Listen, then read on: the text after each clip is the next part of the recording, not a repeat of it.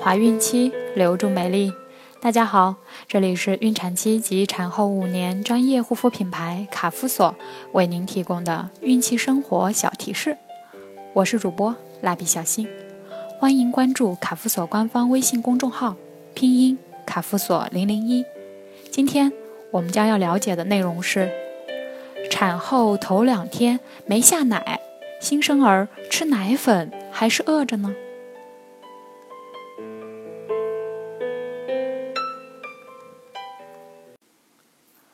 很多人说，新生儿产后不必急着喂奶，因为孩子自带口粮。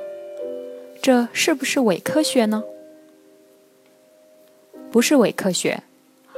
宝宝在妈妈子宫里的时候，体内会储存多余的百分之十的水分，以维持出生后早期妈妈奶水较少的日子。在医学上，具体表现为。几乎所有的宝宝在出生一周后都会出现生理性体重下降，其程度不会超过百分之十，原因也在于此。但是这并不代表新生儿宝宝出生三天不需要吃喝，这是绝对错误的。妈妈产后半小时就需要第一次给宝宝哺乳，一是为了增进母子关系。二是刺激妈妈分泌更多的乳汁，三是你看似妈妈的乳房没有胀痛感，好像没有乳汁，其实宝宝的吸吮或多或少能够吸出一些乳汁来。这时候的乳汁被称为初乳，这是一种超级能量物质，量少，营养却足够满足宝宝所需。要知道。此时的宝宝胃容量只有五毫升左右，只要妈妈能做到在产后前三天平均每天哺乳十二次，宝宝的营养问题就不用过于担心。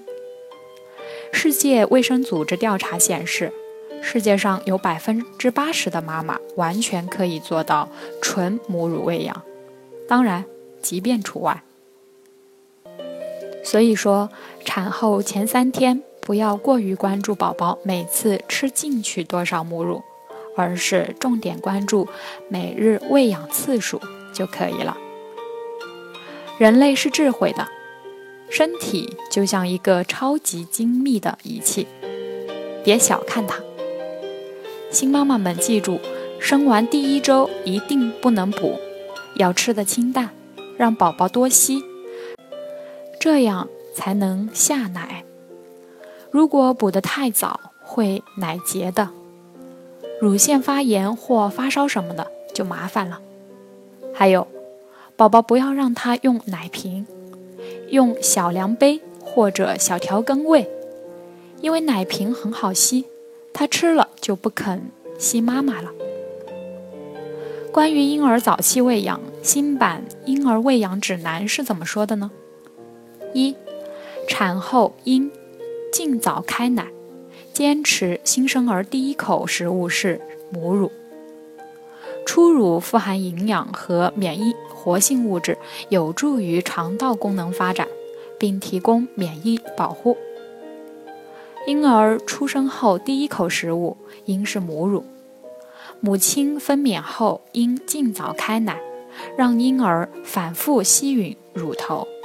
获得初乳，并进一步刺激泌乳，增加乳汁分泌。婴儿出生时，体内具有一定的能量储备，可满足至少三天的代谢需求。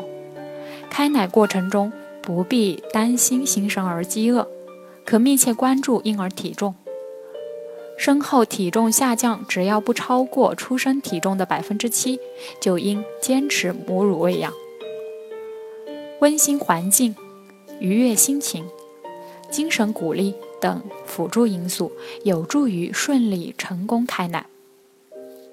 近些年来，我国婴幼儿过敏人数急剧增加，有五分之一的新生儿遭遇到过敏的困扰。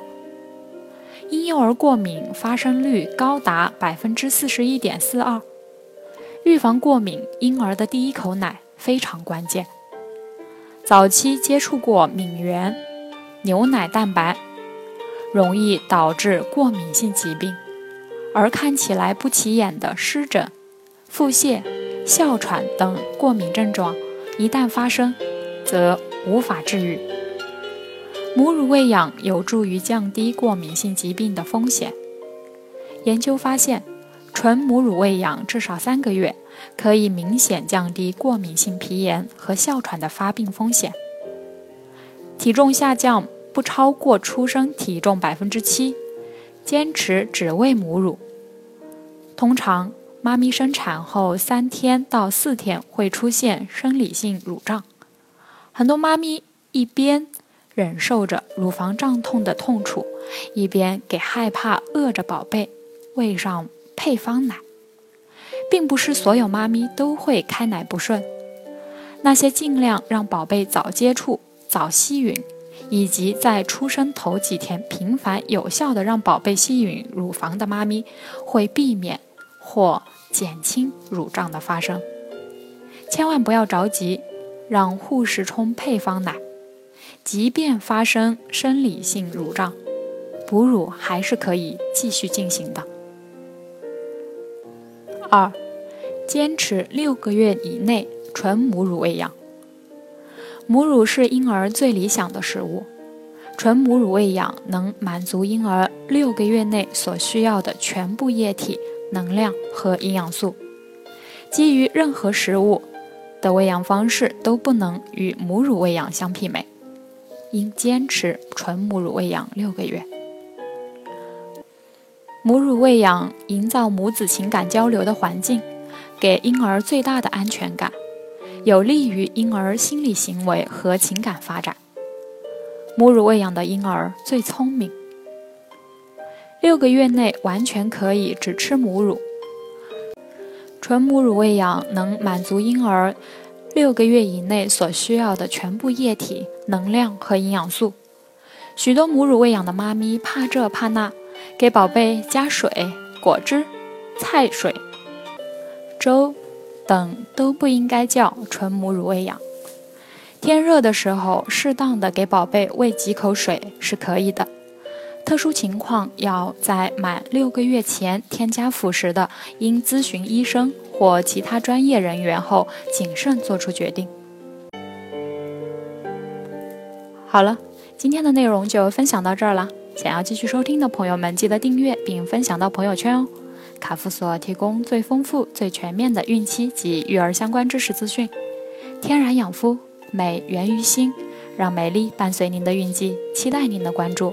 蜡笔小新，祝您生活愉快，明天再见。